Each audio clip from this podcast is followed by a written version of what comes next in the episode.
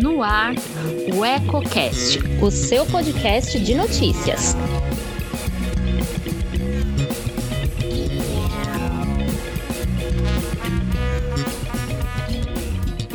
Olá, eu sou Elton Laude e começa agora mais um Politicando, que toda semana traz alguns pontos e contrapontos do meio político. Quer saber o que está dando o que falar nos bastidores? Fique comigo.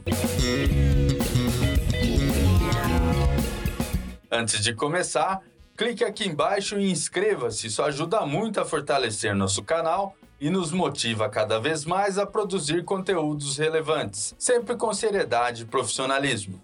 Instalada na terça-feira, a CPI que investigará possíveis omissões do governo federal no enfrentamento à pandemia do novo coronavírus confirmou o senador Renan Calheiros, do MDB de Alagoas, como relator.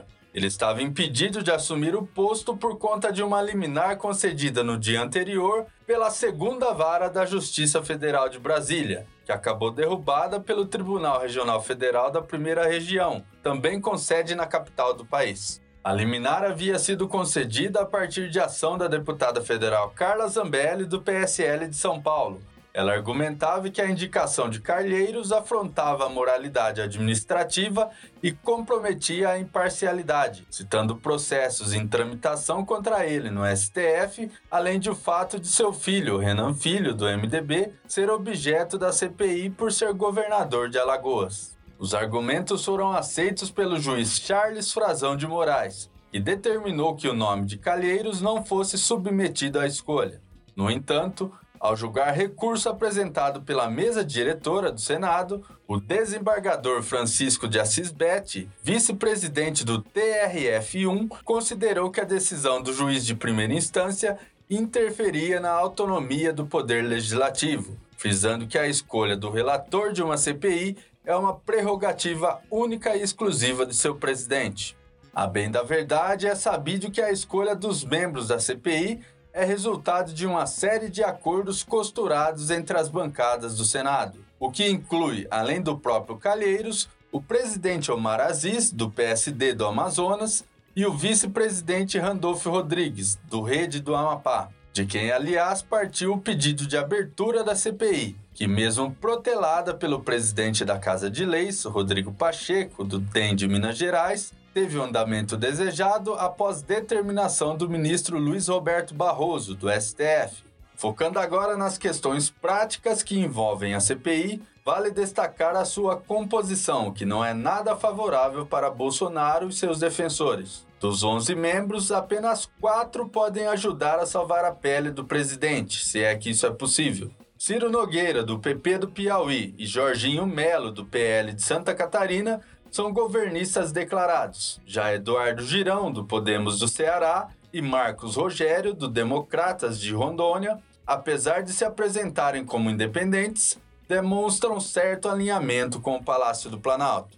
Girão, inclusive, foi o autor de requerimento que buscou tirar o foco de Bolsonaro, propondo que a CPI também apurasse a aplicação de repasses feitos pelo governo federal aos estados e municípios. O assunto gerou bastante debate, visto que o avanço das investigações para outras esferas federativas contraria o regimento interno do Senado. Mas o pedido foi aceito pelo presidente Rodrigo Pacheco sob o argumento de delimitação do trabalho à utilização dos recursos federais. De qualquer modo, o centro das atenções deve seguir em questões de maior amplitude no contexto da grave crise sanitária instalada no país cujo enfrentamento pelo governo federal tem sido alvo de frequentes críticas por parte dos outros sete membros da CPI, até mesmo dos senadores considerados independentes, como o presidente Omar Aziz e Eduardo Braga, do MDB do Amazonas, eleitos pelo Estado que, para muitos dos parlamentares, se tornou o grande símbolo da negligência de Bolsonaro. Dos outros cinco nem se fala.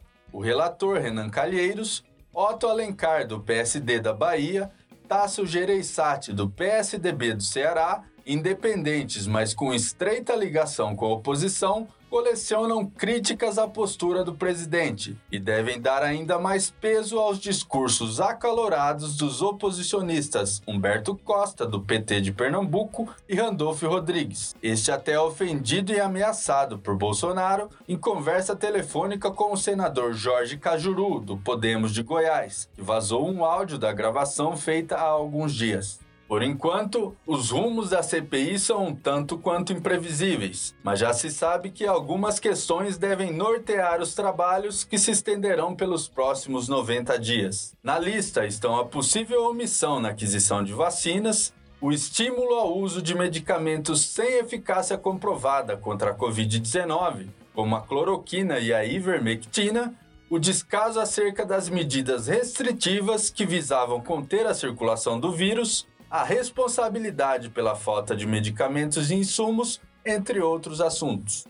Para elucidar essa e outras questões, o relator Renan Calheiros já sinalizou que a CPI deve convocar muitas pessoas que ocupam ou ocupavam cargos estratégicos no governo federal. Presenças consideradas como certas são a do atual ministro da Saúde, Marcelo Queiroga, e de seus antecessores, Luiz Henrique Mandetta, Nelson Tait e, obviamente, Eduardo Pazuello, ao qual muitos bolsonaristas já têm tentado atribuir toda e qualquer responsabilidade pelo caos enfrentado pelo país. Outro que não deve deixar de ser convocado é Fábio Weingarten, ex-secretário de comunicação que na semana passada, em entrevista concedida à revista Veja, acusou a equipe comandada por Pazuello de incompetência e ineficiência, em uma manobra que para muitos dos analistas políticos é uma clara tentativa de blindar Bolsonaro dos efeitos catastróficos da CPI.